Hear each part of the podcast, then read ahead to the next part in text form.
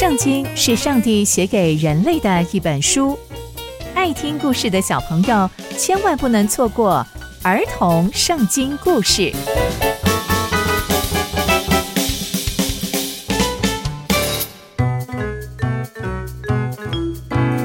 各位亲爱的大朋友、小朋友们，大家好，我是佩珊姐姐。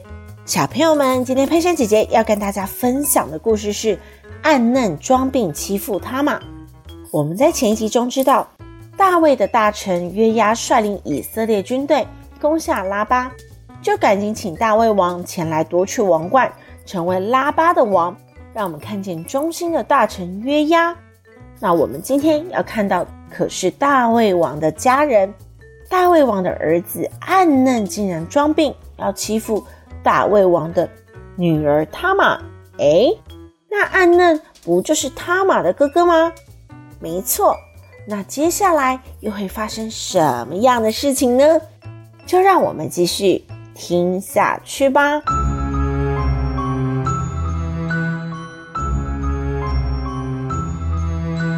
大胃王啊，他有很多个儿子，其中有两个，一个叫做押沙龙，一个叫做暗嫩。而今天故事的主角就是这个暗嫩。哇，原来暗嫩啊，他喜欢上他的妹妹。叫做他玛，他因为喜欢他玛的缘故，每天都想着他玛，而且他觉得他玛是他的妹妹，所以他不能直接告诉大胃王说：“我想要娶我的妹妹，因为这不是合法的。”他就一直在想：我到底要怎么样才可以对暗嫩下手呢？怎么样才可以把暗嫩占为己有呢？没想到有一天。暗嫩有一个朋友叫做约拿达，他啊是一个非常非常狡猾的人。他就问暗嫩说：“哎，王子啊，你为什么一天比一天瘦弱呢？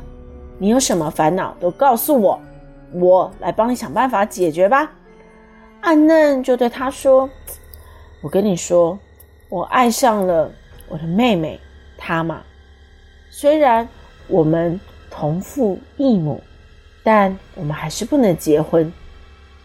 约拿达就对他说：“我想到了一个好方法，你就躺在床上装病啊，然后你爸爸就是大胃王来看你的时候，你就跟他说：‘爸，求你叫我的妹妹他玛来把食物递给我吃，求你叫她来帮我预备食物，好让我的身体可以好一点。’啊。”我的身体是真的很不舒服，我告诉你，你就这样装病，叫大胃王把他玛叫来，这办法一定可行啦！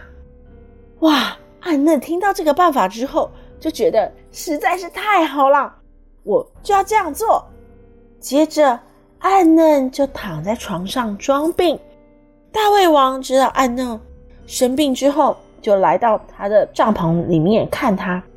暗嫩就对着大胃王说：“爸爸，父王啊，求你叫我的妹妹塔玛来，请她在我面前给我做两个饼，给我吃，让我的身体可以好一点。”大胃王就看着生病的暗嫩，想说：“嗯，就让塔玛来照顾他吧。”于是大卫王就派人到宫殿里面去对他玛说：“他玛，你到你哥哥暗嫩的屋里来，去为他预备食物吧。”他玛就接到大卫王的命令，就到了他哥哥暗嫩的屋里去，去为他预备食物。他玛走到他的屋里面的时候，暗嫩躺在床上，他玛就拿了一点面粉，接着把面粉和好，在那里做饼。而且啊，把饼烤熟了，他就拿起锅来把这个饼倒出来，可是暗嫩却不肯吃。哦，原来暗嫩肚子一点都不饿。他接着把所有的人都支开了这间房间，然后呢，他说：“哎，你们离开的时候记得要把门锁上哦。”他嘛又再次把饼拿到暗嫩的面前，请他吃。没想到。暗嫩在这个时候就拉住他嘛，对他说：“妹妹，你知道我喜欢你吧？”他嘛就对他说：“不，哥哥，这不是好的事情，你千万不要做这件事情，这真的是不好的。而且爸爸如果知道的话，他一定会非常生气的。而且这样做，你在以色列当中也会成为一个名声非常非常败坏的人。但暗嫩完全不听他玛所说的话，而且安嫩是一个强壮的人，他比他玛还有力气，于是就把他玛占为己有。这件事情之后，安嫩就开始讨厌他玛，没想到他对他玛做了不好的事情，但他又讨厌他玛。安嫩真的是非常的过分。为什么他会非常讨厌他玛呢？因为他对他玛非常非常的愧疚。他因为内心的罪恶感，因为内心的愧疚，他就开始讨厌他玛。于是他就把他玛赶出他的家中。他玛就对他说：“我的哥哥啊，你既然要把我赶出去，你刚对我所做的那些事情。”而你现在又要把我赶出去，你所做的罪是很多很大的。但暗嫩完全听不下去，因为他内心有满满的愧疚感，也有满满的罪恶感。接着，暗嫩就把他的仆人叫来说：“哎，你们快把他玛赶出去，然后再把门给我锁上。”那个时候啊，他玛身上穿着长袖的彩衣，因为她是一个没有嫁出去的公主。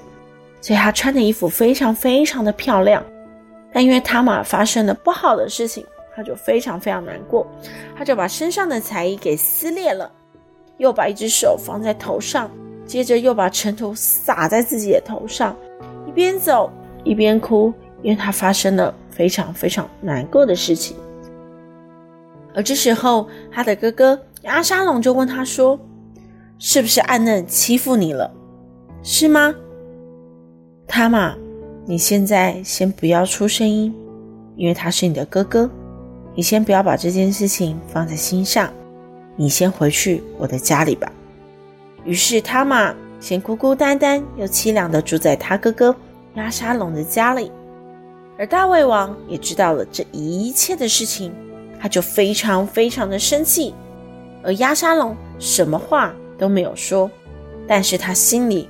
非常的非常痛恨暗嫩，因为暗嫩侮辱了他的妹妹他玛。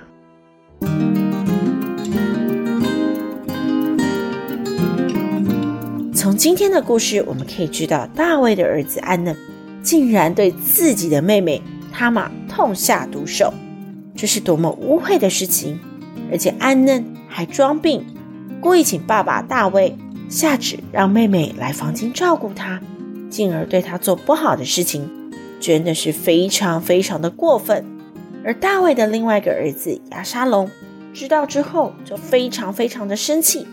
而亚沙龙第一件事情就是赶紧安慰他嘛。而大胃王知道之后，也非常非常的生气。但这些事情已经发生了，生气也已经于事无补。那接下来，又会发生什么样的事情呢？刚刚佩珊姐姐分享的故事都在圣经里面哦，期待我们继续聆听上帝的故事。我们下次见喽，拜拜。